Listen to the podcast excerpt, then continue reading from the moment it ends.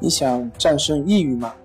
李洪福老师新书《战胜抑郁，教你走出抑郁的方法》，三大疗法，每天一小时，三十天摆脱抑郁，让你全面蜕变。快来读读吧！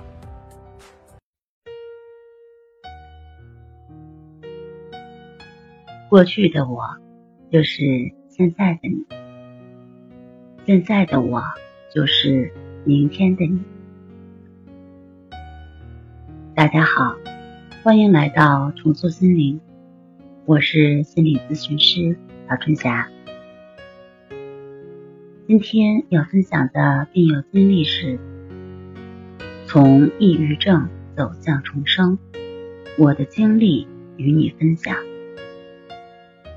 以下内容经病友同意，将他的真实经历在这里分享给大家。隐私部分已做处理，希望他的康复经历能给你带来鼓励和支持。如果你也和他一样，想要寻求我们的帮助，请添加微信 s u 九九一二三四六七八九。也可关注我们的微信公众账号“重塑心灵心理康复中心”进行咨询。从抑郁症走向重生，我的经历与你分享。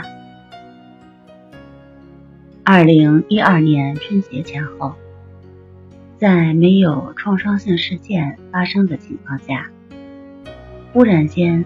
我像变了一个人一样，特别不爱与别人接触，每天回家早早的关掉手机，不想与任何人联络，连大学同学的聚会，我也找借口推掉，心里根本不想去，对什么事儿都不感兴趣。晚上睡觉睡不好，常常失眠，有时睡到夜里两三点，就从梦中惊醒，醒了之后就再也无法入睡。然后我去医院检查，医生的诊断结果是焦虑症，再后来又发展为抑郁症。我一直是一个后知后觉的人，有了病以后，才慢慢明白，人的心理承受能力是有限的。长期积累的消极情绪，如果得不到调整和释放，就会患上抑郁症、焦虑症等心理疾病。可能我的发病原因。和我从小的成长环境有关吧。现在回想起来，我的童年是在农村的姥姥家长大的，从小就没有得到过父母的关爱，缺乏家庭的温暖。而我的姐姐患有精神分裂症二十年，经常同父母吵架。我就是在这种环境下长大的，再加上二零一二年春节前后，我的工作有了变化，变得非常的闲，整天的无所事事，没有了积极向上的动力。可能这些因素都与我的发病有关。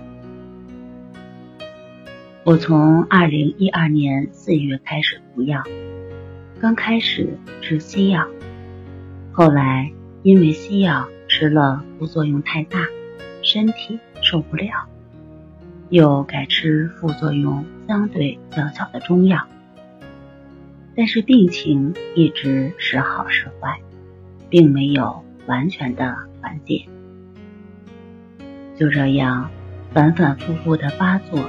吃药，四处求医问药，在痛苦中挣扎了好几年，直到一个偶然的机会，我在网上看到了李洪夫老师的重塑心灵网站，感觉他的方法不错，我才抱着试试看的想法，开始接触李老师的康复训练。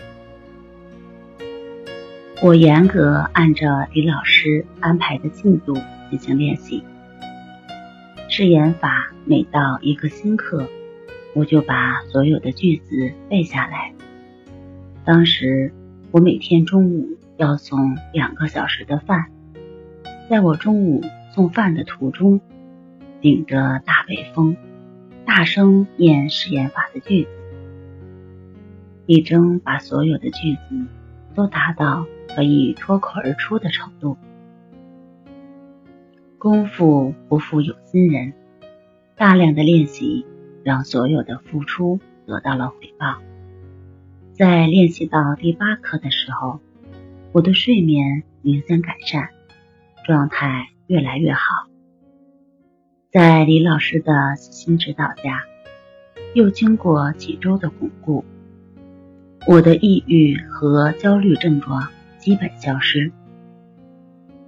现在回顾整个康复训练的过程，我以自己的亲身体会总结出一个道理，那就是关于抑郁症的康复，那些理论真的不重要，重要的是要亲自去实践。理论再好，方法再好。如果自己不去练习，还是没有很好的效果。而自己付出的越多，得到的体验就会越多，效果也就会越明显。我正是按照李老师指导的方法，一步一步加强练习，才逐渐的从抑郁、焦虑的状态中走出来的。同时，我还根据自己的情况，积极参加到以下活动中，在这里也一一分享给大家，希望对你能有一些启发。第一，与社会最底层的人打交道，我送过饭，跑过宠物店，摆过地摊儿，接触社会上各行各业的人。还与清洁工人和搬家公司的工人经常一起聊天儿我发现他们头脑简单，活在当下，该吃饭时吃饭，该睡觉时睡觉，很少有人抑郁失眠。我就是要成为这样的人。二多运动，室内我去健身房锻炼。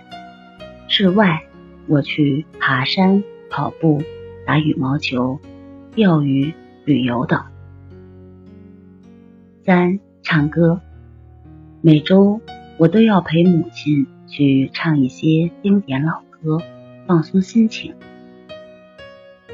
四、早晚练习手指操。杭州有一个中医发明了一套手指操，有助于睡眠。我每天也坚持练习。以上四点就是我在康复过程中的一些心得体会。愿天下所有的抑郁症患者都能为自己找到一个药方，早日走出困境，重获新生。好了，今天就和大家分享到这儿，那我们下期节目再见。